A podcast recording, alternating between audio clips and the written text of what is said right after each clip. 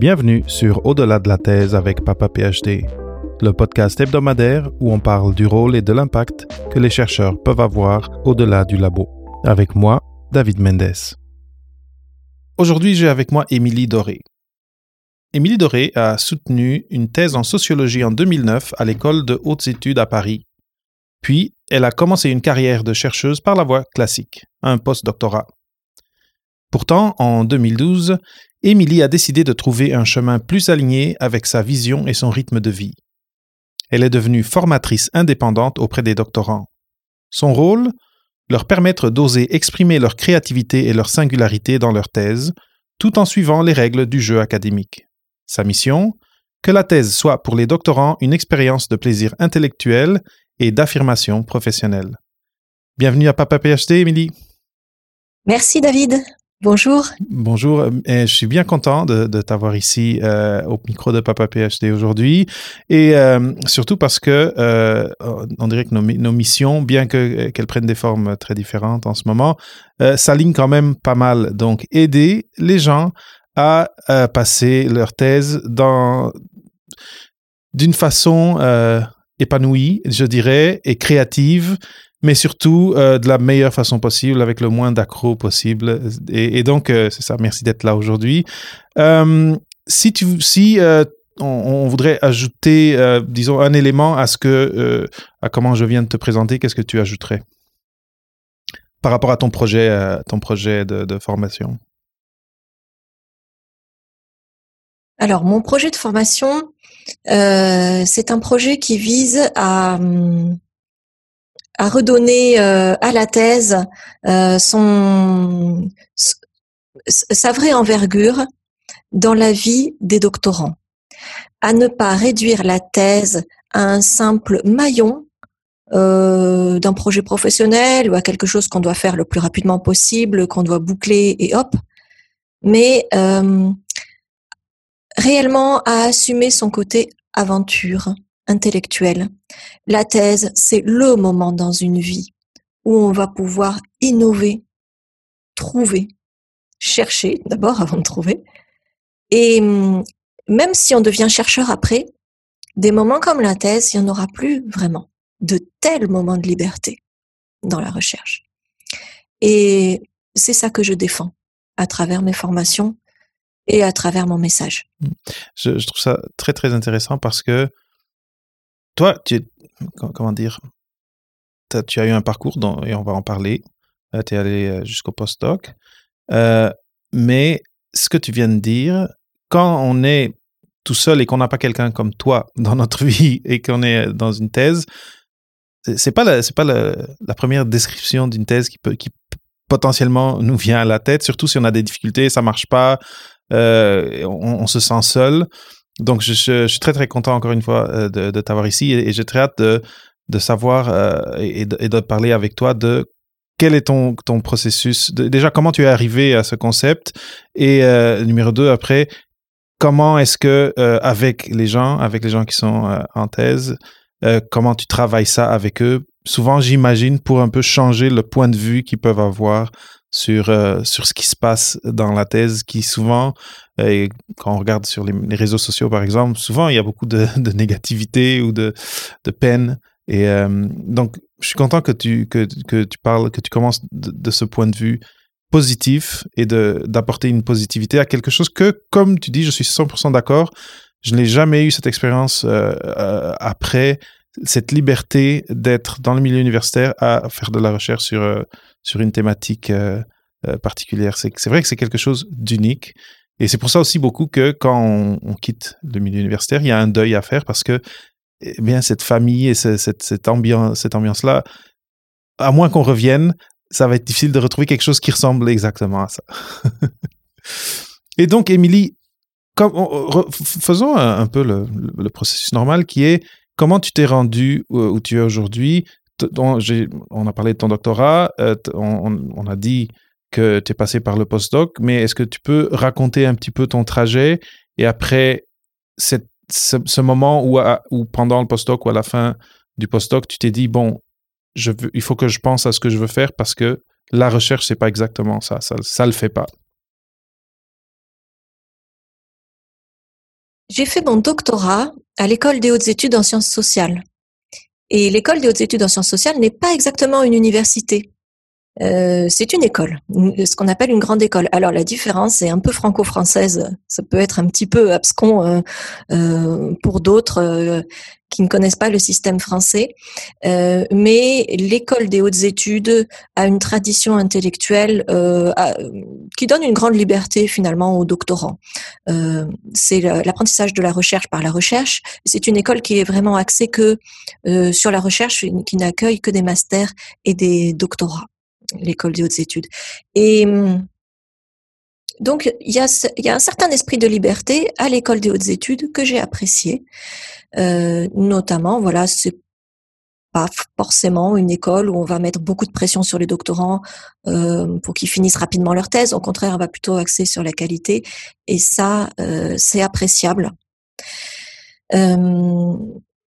J'ai fait euh, ma thèse dans des conditions. Euh, donc, je précise une thèse en sociologie. Donc là, on parle bien de, de SHS, hein, de sciences humaines et sociales. J'ai fait ma thèse dans des conditions un peu difficiles, comme beaucoup de doctorants, parce que je n'ai pas été financée. D'une part, donc j'étais en précarité, et d'autre part parce que je vivais loin euh, de, de, Paris. Comme l'école est à Paris, et, et moi j'ai vécu euh, à Lima, au Pérou, pour mon terrain de thèse euh, une, bonne partie euh, du temps et ensuite euh, pour des raisons privées, je vivais ensuite à Toulouse quand je suis rentrée en France, donc c'était pas non plus si près de Paris que ça. Donc j'ai été un peu isolée, mais je me suis accrochée, j'ai soutenu ma thèse en 2009 et voilà, sans trop réfléchir, j'ai continué. Alors j'ai postulé à des post-doctorats, euh, j'ai fait des petits boulots, et puis au bout de moins d'un an, j'ai trouvé un post-doc. J'ai trouvé un post-doc euh, euh, dans une belle institution qui fait des recherches à l'international. donc pour moi c'était un, un succès, j'étais contente évidemment. Je suis repartie à Lima en expatriation et là, David, euh, je pense que je vais profiter de ce podcast pour raconter des choses que je n'ai jamais racontées avant, en réalité, parce que je ne me suis jamais ouverte sur ce, sur ce qui s'est passé euh, réellement et sur ce que j'ai ressenti à ce moment-là. Mais là, j'ai envie de le faire. Euh, au milieu de ce postdoc, j'ai, j'ai postulé pour le concours du CNRS, le concours d'entrée au CNRS. Le CNRS, c'est l'institution étatique de recherche en France. Et pour postuler au CNRS, il faut être soutenu euh, par un laboratoire, puisqu'on postule pour entrer dans, un laboratoire. Et, euh, là, ça il s'est passé quelque chose de difficile pour moi. Euh, je me suis trouvée prise euh, entre deux feux. Euh, entre mon directeur de recherche de ma thèse qui souhaitait que je postule au nom euh, du laboratoire où j'avais fait ma thèse.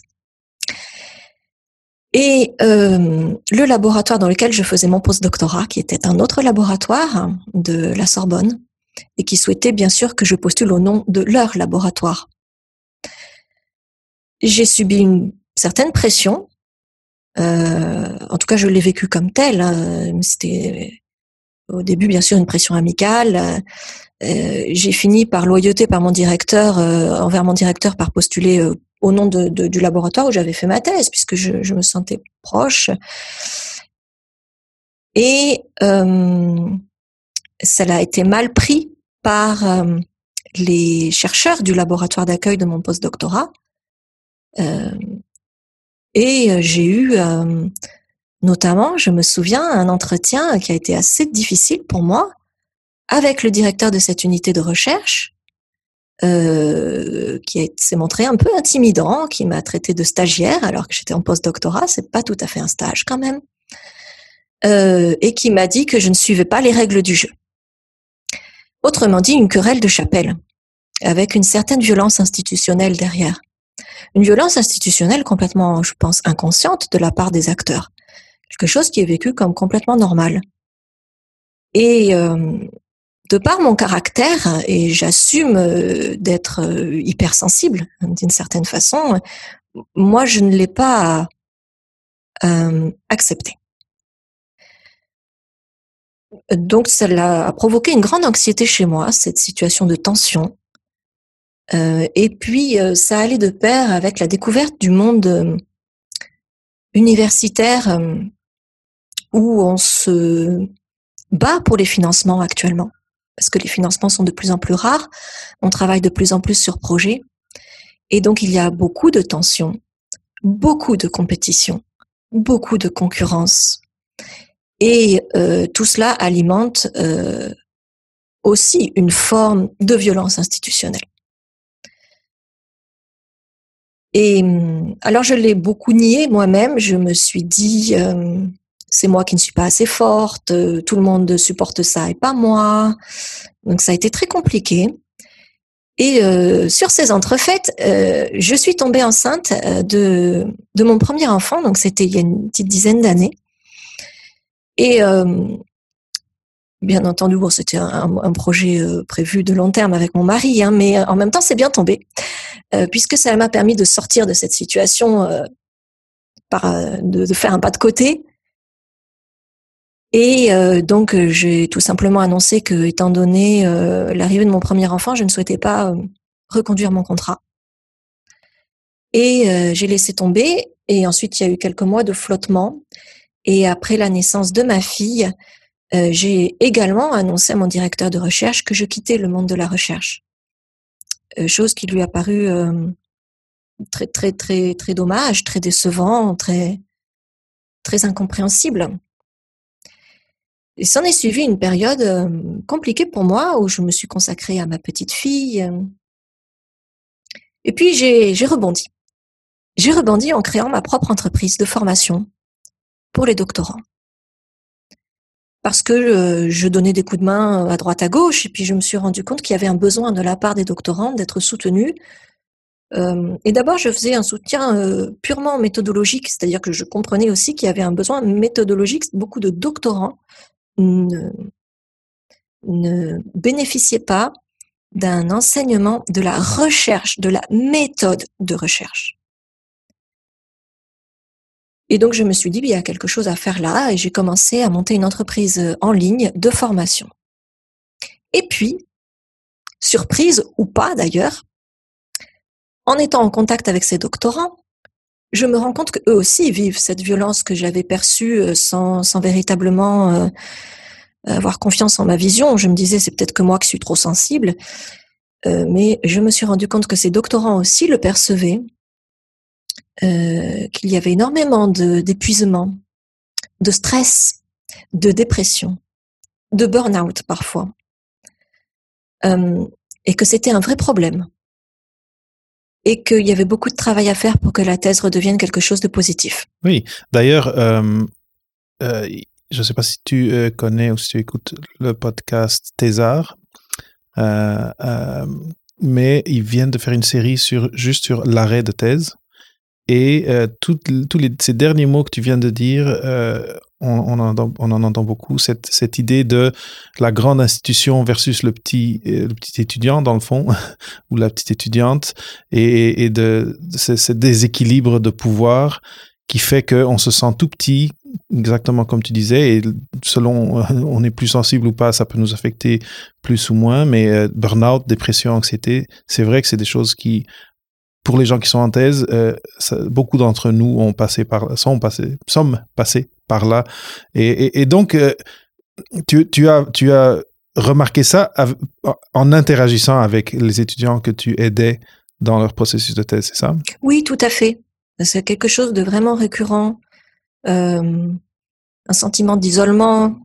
Et donc là, ça t'a fait, bon, mais finalement, mon projet, il y, a, il y a, vraiment une place dans le, dans le, dans le système. Ça, ça t'a un peu euh, conforté et confirmé que ton choix était le bon de, de, de te dire, je vais aider les, les, jeunes chercheurs.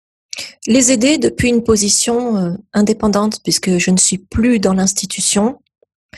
Euh, je ne suis plus doctorante. Euh, je suis indépendante, j'ai une vision différente et c'est finalement la meilleure place pour les aider au mieux. Mmh. Mhm, parce que tu Parce que je ne suis pas prise dans un jeu de pouvoir. Exactement. Très bien. Moi, je serais très curieux de, de savoir, étant donné que tu as, tu as cette expérience euh, et que déjà, tu, tu, dis que le tournant s'est fait il y a plus ou moins dix ans. Et euh, j'ai l'impression que ce que tu constates confirme un peu ce que moi j'ai constaté et ce pourquoi j'ai lancé Papa PhD. C'est que un an après ma thèse, deux ans après ma thèse, quand je participais à des réunions avec des étudiants, eh bien, toutes ces préoccupations, ces anxiétés, elles étaient là. À chaque génération d'étudiants, ça, c'est toujours là. Ça, ça ne s'en va pas. On, ne dirait pas qu'il y a une tendance à ce que ça s'en aille. Est-ce que tu confirmes toi aussi que dans, tous ces derniers dix ans, à chaque année, il y a du monde qui, se tourne vers toi plus ou moins avec les mêmes problématiques? Euh, Mais c'est pire que ça, David. C'est que je pense que ça s'aggrave. Parce que actuellement, en tout cas, ce que j'observe euh, en France, en Europe, euh, on observe une vision de plus en plus managériale de la thèse, y compris. Alors, je, parle pour les sciences humaines et sociales. Encore une fois, je pense que les sciences exactes sont peut-être, c'est peut-être un petit peu différent. On est plus en équipe, etc. On a essayé de, calquer un, modèle euh, issu des, sciences euh, naturelles ou des sciences exactes sur les SHS et, j'élargis à ce qui est lettres et, droit hein, aussi, alors que ça colle pas en fait. C'est-à-dire une thèse de trois ans euh, en sciences humaines et sociales, ça colle pas. Ça peut pas marcher trois ans. Et donc on fait pression sur les doctorants de plus en plus parce qu'on est de plus en plus sur un management par projet. On fait pression sur les doctorants pour qu'ils finissent vite et bien. Mais on peut pas finir vite et bien. Soit on bâcle sa thèse, soit on prend le temps pour sa thèse. Et ça, c'est quelque chose euh, voilà, qui, est euh, ancré euh, dans les méthodes maintenant euh, des agences et du ministère et puis finalement des universités. Et c'est très dommage et les doctorants en pâtissent beaucoup. Alors pourquoi on a besoin de plus de temps en SHS Déjà parce que ce sont des écrits très longs. On a des thèses qui font 400 pages, 500 pages. Et ça, ça s'écrit pas en deux mois. Et ensuite, parce qu'il y a un mûrissement des idées, il faut, se distancier par rapport à ces prénotions, à ces préjugés. On travaille sur de l'humain, donc on a tous des prénotions, des préjugés. Il faut acquérir une maturité par rapport à ces idées qui prend du temps. Donc, euh, on ne peut pas faire vite et bien.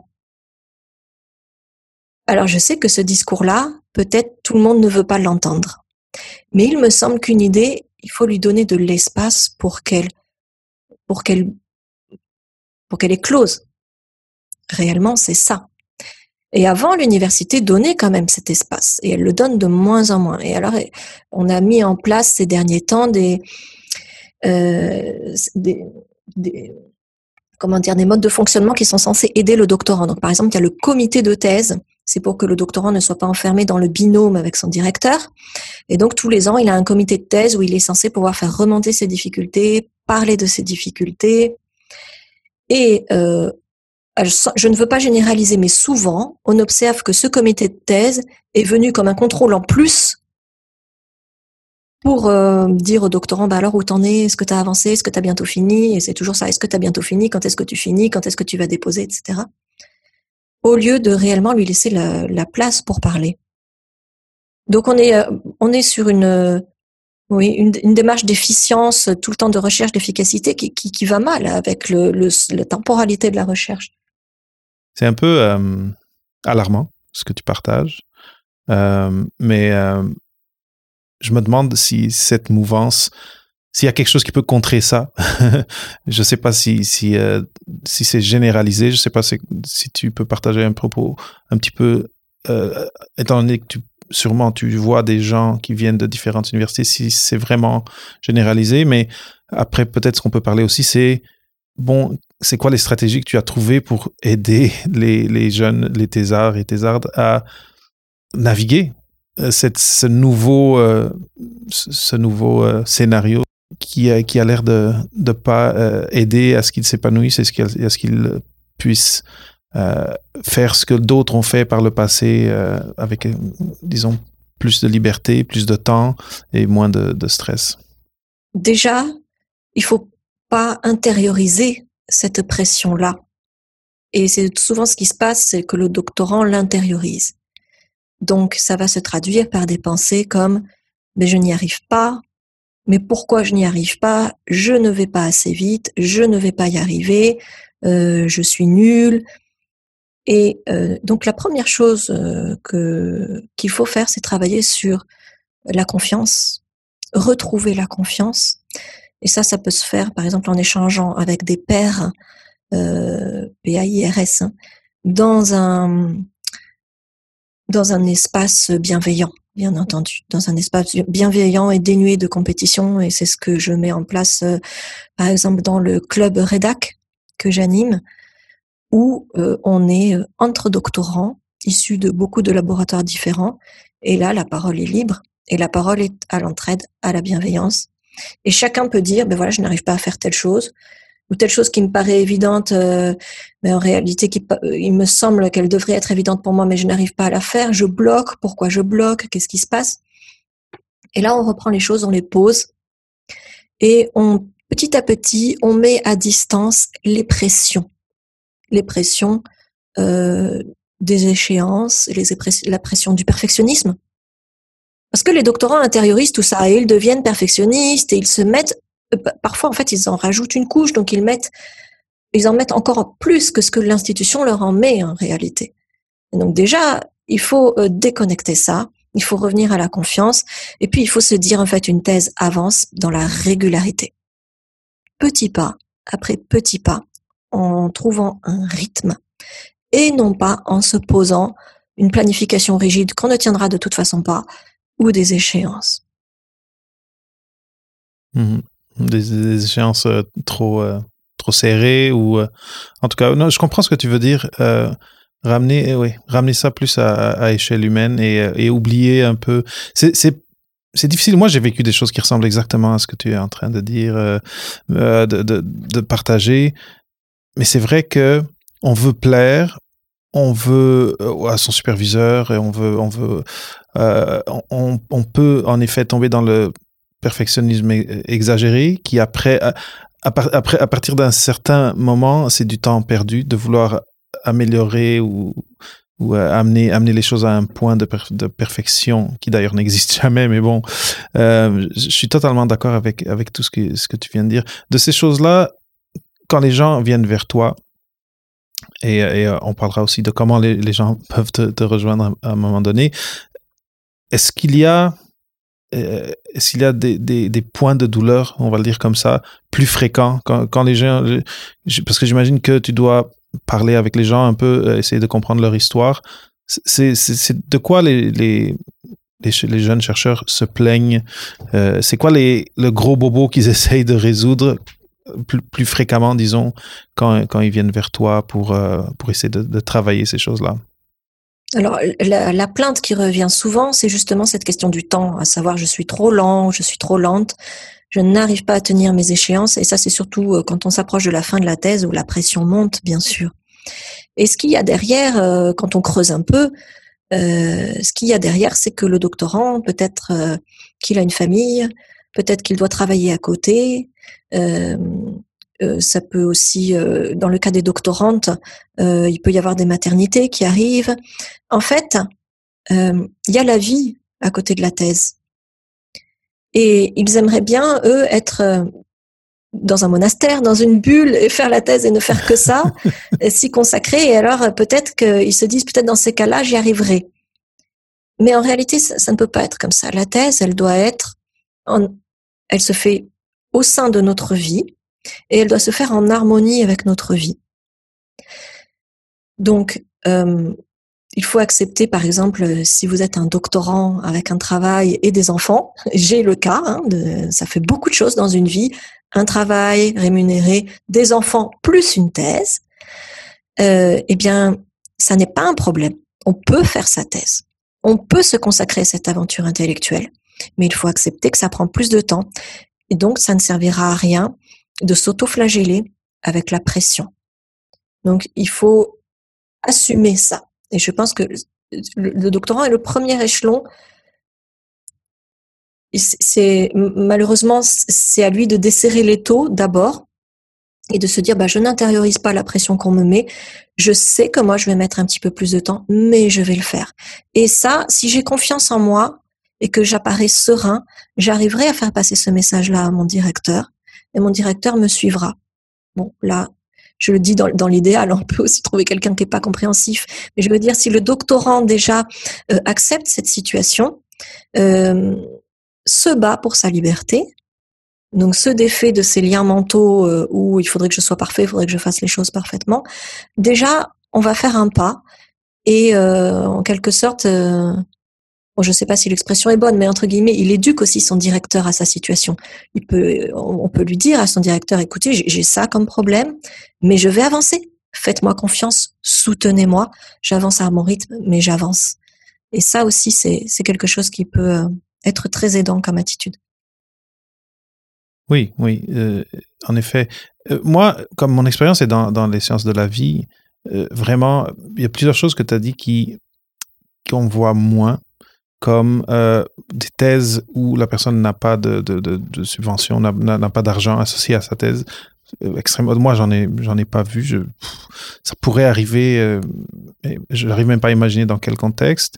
Euh, donc, j'aimerais peut-être parler de comment ça s'est passé pour toi ta thèse.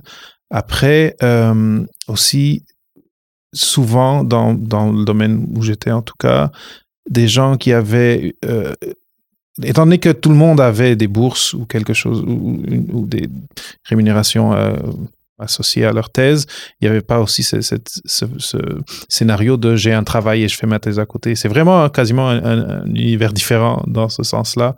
Et, pourtant, c'est pas la première conversation que j'ai avec euh, du monde euh, de, des, de, de SHS. Et apparemment, ça arrive beaucoup. Est-ce que tu as une idée de un pourcentage de gens qui font des thèses euh, à côté du, du, reste de leur vie dans, dans des domaines comme, comme celui que tu as fait et peut-être partager comment toi tu as géré ça quand tu as fait ta thèse?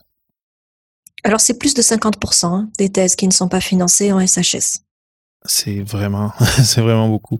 Et donc c'est des gens qui vont travailler et qui par passion pour, pour la recherche vont à côté mener ce projet pendant quoi 6, 7, 8 ans peut-être? Je, voilà. Alors, euh, si, on a, si on a un travail à temps plein, on a le droit jusqu'à 6 ans. Hein. Euh, mais euh, oui, alors il y a beaucoup de professeurs qui font des thèses aussi. Hein. Beaucoup de professeurs euh, du okay. secondaire, par exemple, qui font des thèses. Mais pas seulement. Voilà, on a aussi des doctorants qui font du, des boulots alimentaires. Moi, c'est ce qui m'est arrivé hein, pendant ma thèse aussi. Donc tu étais à l'étranger, boulot alimentaire, et tu faisais ton travail de terrain. Alors j'avais et puis j'ai eu le soutien de, de, mon mari, de la famille, voilà. Et ça compte beaucoup le soutien de la famille hein, quand on est dans cette situation. Oui, parce que euh, on, on, parle là tu es en France, j'imagine que bon là j'imagine que tout se passe sur Zoom ou, ou sur une plateforme en ligne, es, les formations oui. que tu peux donner ces temps-ci. Oui, je travaille en ligne uniquement. Et avant euh, avant la pandémie aussi, euh, juste juste parce que je pense qu'il y a aussi beaucoup de monde qui vont faire leur doctorat à l'étranger, comme toi tu l'as fait. Et, là, il y a encore plus de possibilités d'isolement, surtout si les choses vont mal. Euh, mais, toi, ça va être des, des, gens qui sont aux alentours géographiquement euh, où tu es, ou en France en général, ou dans la francophonie? Ah, je travaille dans toute la francophonie, David. Dans toute la francophonie, puisque je travaille, euh, et c'est l'avantage de travailler sur Internet, et ça date pas de la pandémie. J'ai vraiment euh, construit mon entreprise sur Internet. Donc, euh, je suis des doctorants euh, du Québec, de la Belgique, de la Suisse et d'Afrique du Nord, et bref, de toute la francophonie, et j'en passe. Oui, tout à fait. Et donc, là, c'est super intéressant. C'est super intéressant parce que ce que je retire de ce que tu viens de me dire, c'est que ces problématiques-là ne sont pas limitées à la France, euh, et, et, que on, donc, ces défis auxquels font face euh, les doctorants et doctorantes sont, euh, disons, c'est un mot qu'aujourd'hui on, on, en, on entend dans un autre contexte, mais sont systémiques au milieu académique. Oui, c'est vrai. C'est vrai qu'on ne les observe pas qu'en France, on les observe partout.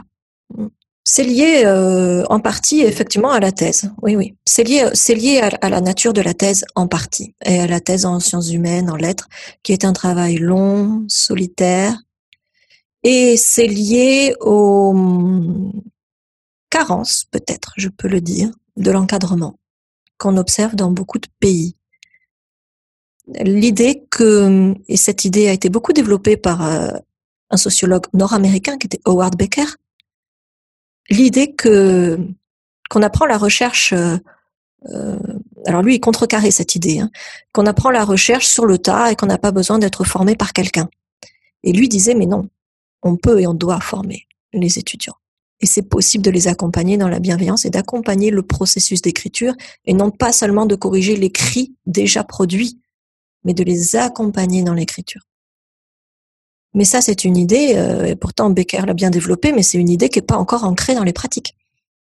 Toi, tu, le disais au tout début, et, euh, bon, moi, par exemple, mes parents, ma, mère, euh, sans trop en dire trop de détails, elle a essayé d'aller à l'université, ça n'a pas marché pour différentes raisons, mais j'étais le premier à, me rendre jusqu'où je me suis rendu, surtout au doctorat. Et donc, en me retournant vers ma famille, je ne pouvais pas vraiment avoir de modèle à suivre sur ce que tu disais au début, c'était comment, comment, la méthode, la méthode de la recherche, comment comment planifier, comment, euh, comment, comment préparer, comment euh, bien euh, faire le tour des questions, etc., etc.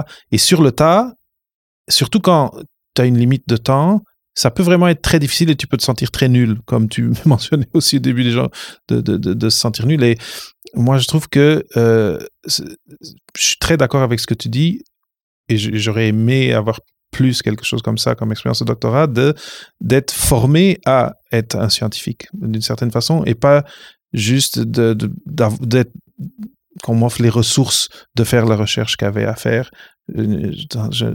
Comment, je, je, cherche une image, je la trouve pas, mais, mais, je trouve que c'est très intéressant ce que tu dis. Et par exemple, ça, c'est du travail, c'est plus de travail pour, pour le superviseur ou, ou pour le système, parce que je ne sais pas si ce serait le, superviseur qui ferait ça, dans ma tête, quand, quand on pense au, passé, qu'on pense au le grand artiste qui avait des disciples et qui apprenait, ben, il y avait, il y avait un lien là, il y avait quelque chose entre les deux qui n'était pas juste, bon, je te donne un, espace dans mon atelier. Il y avait un apprentissage de personne à personne que, que, que je trouve oui, serait clé. Mais avec toute la tension qu'il y a sur le financement de la science dans tous les domaines aujourd'hui, cette tension, mais là, les échos de cette tension arrivent sur les institutions, après sur les superviseurs et finalement sur les gens qui sont à la thèse.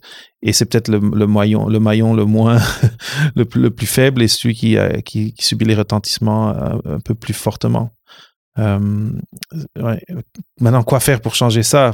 Difficile, mais d'avoir quelqu'un comme toi qui peut aider à apprendre euh, comment être en thèse, je trouve que c'est, ce serait, c'est, de l'aide précieuse, en tout cas. En tout cas, je vois de plus en plus de recherches sur l'encadrement, euh, mmh. sur les encadrants. Et je me dis que peut-être de ce côté-là, ça commence à bouger. Et que Contrairement à ce qui se passait avant, les encadrants commencent à être euh, formés à la pédagogie. Et si ça pouvait se confirmer, ça serait bien. Parce que c'est vrai que les encadrants ont longtemps été perçus comme juste un, interlocuteur intellectuel. Parle-moi de ta thèse, on va discuter sur le fond, mais euh, ne viens pas me voir en me disant je suis bloqué. Voilà, c'était ça. C'est encore souvent ça. Euh, mais euh, il y a plusieurs recherches qui ont soulevé ce problème au sein même des universités. Donc les universités se regardent elles-mêmes, ont une conscience d'elles-mêmes, c'est une bonne nouvelle. et, euh, et donc j'ose croire qu'on va aller vers euh, une attitude peut-être de plus en plus pédagogique des encadrants. Et puis il y a une autre donnée. Alors là, je sais pas, c'est hypothétique. Hein. Il y a une autre donnée, c'est la féminisation du métier. Est-ce que le fait qu'il va y avoir de plus en plus, qu'il y a de plus en plus, qu'il va y avoir de plus en plus de femmes encadrantes, va petit à petit changer la donne. Euh, actuellement, les femmes encadrantes, euh, bien sûr, euh, sont quand même encore tenues de, faire selon les façons de faire ancestrales de l'université, c'est-à-dire un management assez vertical, beaucoup de concurrence, quelque chose avec des valeurs voilà, on va dire masculine, même si bien sûr je ne fais pas de généralité, ça ne concerne pas tous les hommes, mais grosso modo, voilà, les, des valeurs de société qui étaient celles des temps passés. Est-ce que ça va changer? C'est-à-dire, est-ce que le fait qu'il y ait des encadrantes maintenant, que le métier se féminise, va nous amener à repenser les relations sociales au sein de l'université? C'est une question. Je le pose comme question. Parce que de toute façon, euh, les femmes ne vivent pas la recherche comme les hommes, tout à fait. Non, non. Et euh, on, vient de passer une année euh, Covid et l'impact du Covid sur les femmes chercheuses et les hommes chercheurs, euh, ça, a été très vite clair que l'impact n'était pas le même. Donc, je suis totalement d'accord avec toi. Moi, je, veux croire que oui, j'ai l'impression que oui. D'ailleurs, on peut aller plus loin. Je sais pas. toi, si tu as une idée de la diversité, juste oui, oui, la féminisation, mais la diversité en général euh, au niveau euh, des universités, des, professeurs. Euh, parce que, de parce que tu me dis plutôt des hommes, mais est-ce que c'est plutôt des hommes blancs et est-ce que c'est plutôt des hommes blancs d'un certain âge? J'aimerais savoir si tu as une idée de ça et si tu sens qu'à part la féminisation, il y a aussi d'autres d'autres tendances à la diversité dans, dans l'université euh, aujourd'hui, euh, du moins dans la francophonie ou en France? Parce que je pense que ça serait très positif. Il y a une très grande diversité à la base. Donc, euh, si on appelle les doctorants la base. Les doctorants, d'abord en, France, il y a énormément de doctorants étrangers. Je me souviens plus du pourcentage exact, mais je crois qu'on n'est pas loin des 40%. Donc c'est un pays qui accueille énormément de doctorants étrangers. Euh, voilà, venant de, tous horizons, et notamment d'Afrique. Donc la diversité dans la recherche, elle existe à la base hein, fortement. Et puis, euh, elle existe euh, pour les maîtres de conférences, un peu moins, mais quand même encore. Et pour les professeurs, c'est-à-dire le grade encore au-dessus, encore moins. C'est-à-dire qu'en fait, plus on va monter dans les échelons, plus la diversité se perd. C'est-à-dire que ça infuse lentement en réalité. Alors, ça va bouger, ça va bouger forcément, mais ça bouge lentement parce que le système a une certaine inertie. Et puis parce qu'il y a des phénomènes de plafond de verre, bon voilà, ça c'est connu. Je, notamment voilà sur le sur la question des femmes, les femmes soutiennent beaucoup de thèses, mais n'accèdent pas autant au poste de professeur, qui sont le poste le plus haut dans la hiérarchie parce qu'entre-temps, elles ont eu des enfants, parce qu'elles ont laissé tomber, ou parce que voilà. Hein. Et euh, c'est la même chose pour la, pour la diversité, c'est-à-dire qu'on ne retrouve pas exactement euh, en haut de l'échelon la diversité qu'on a à la base. Mais, mais voilà, mais ça, ça, va, ça va se faire, ça va se faire. Oui, surtout si tu me dis que la diversité est forte à la base, petit à petit, il faut que ça arrive une chose que je ressens dans plusieurs des conversations que j'ai, c'est cette envie que ça change, que les gens qui veulent devenir chercheurs aient des, meilleures expériences euh, que, que, ce qui se passe depuis, au moins depuis le temps que moi j'ai fait ma thèse, plus ou moins dix ans, plus ou moins comme toi aussi, et que, comme tu dis, euh, on voit, on voit pas beaucoup d'amélioration, même si certaines universités, comme tu l'as mentionné aussi, ont l'air de se d'avoir pris conscience d'elle-même et de, de, prendre un regard sur ce qui se passe à l'intérieur d'elle-même et d'essayer de faire des changements, c'est, comme tu as mentionné, c'est une culture ancestrale.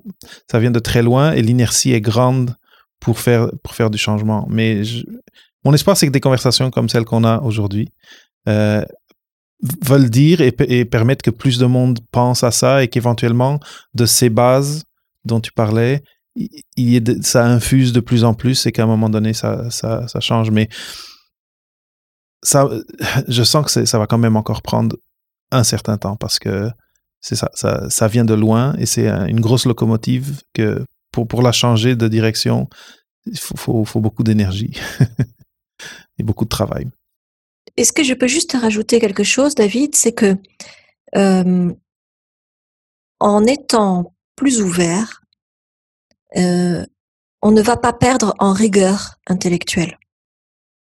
On peut tout à fait avoir une recherche plus ouverte, qui donne plus d'espace à la créativité, à la singularité, à la liberté des doctorants, et qui gardera sa qualité, et même qui peut être plus qualitative, parce que ça n'est pas contradictoire avec la rigueur des raisonnements, de l'argumentation que peuvent mettre en place ces doctorants au contraire, et je tiens à dire ça, c'est-à-dire on n'est pas ici sur une défense d'une recherche plus sympa, plus ouverte ou plus.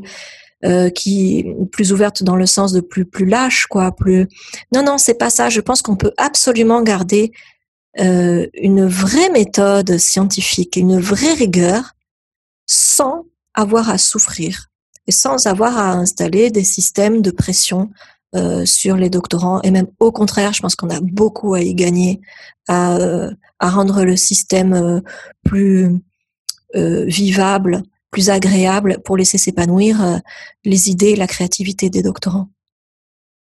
Mhm. Bon, mais je suis content que tu dises ça et je suis content que tu offres non seulement, non seulement ce message, mais de l'aide à, des doctorants partout dans la francophonie pour qu'ils puissent avoir cette expérience plus positive du doctorat et, euh, en sortir euh, avec moins de, cicatrices, disons. Euh, Émilie, si les gens veulent te rejoindre et, veulent un peu savoir un petit peu plus sur ce que tu fais, où est-ce qu'ils te retrouvent sur, sur Internet?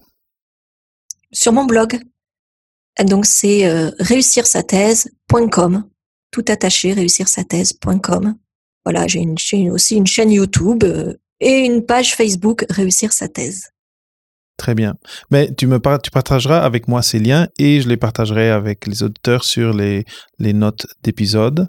Euh, maintenant, euh, Émilie, si, tu as un, dernier mot euh, que tu voudrais partager avec les auditeurs qui peuvent maintenant ne pas pouvoir aller à leur laboratoire, sentir que leur thèse n'avance plus, que euh, parce que là on est confiné, que euh, ils auraient dû soutenir leur thèse cette année, mais là tout, se rallonge et ils sont un peu dans, dans cette anxiété. Est-ce que tu aurais un dernier mot à partager avec eux?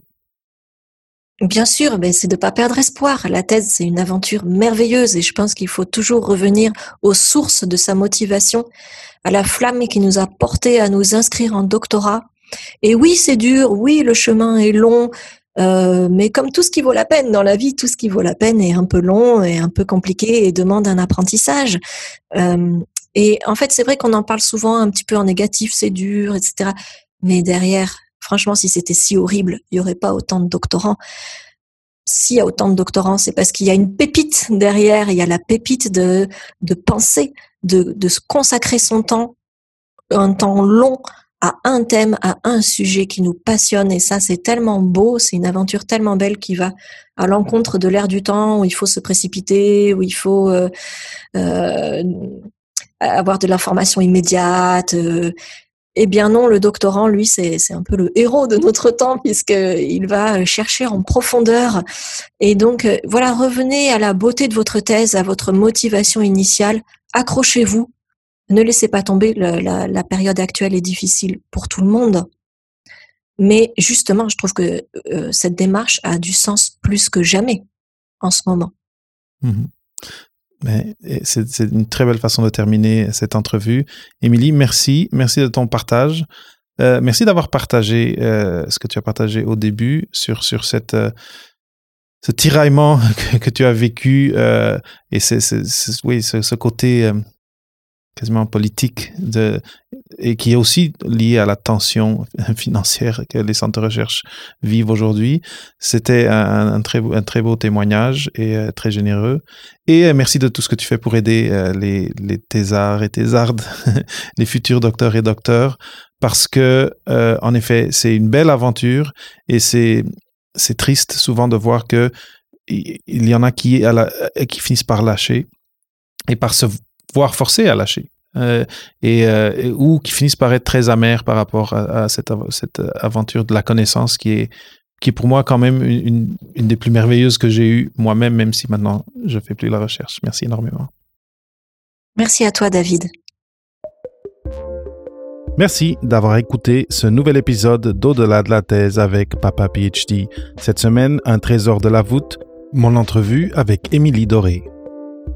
Si tu apprécies le contenu que je produis semaine après semaine, tu peux contribuer à la production du balado en te rendant sur papaphd.com slash paypal.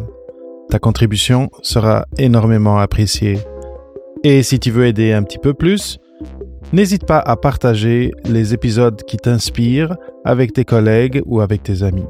Merci, bon partage et au prochain épisode d'Au-delà de la thèse.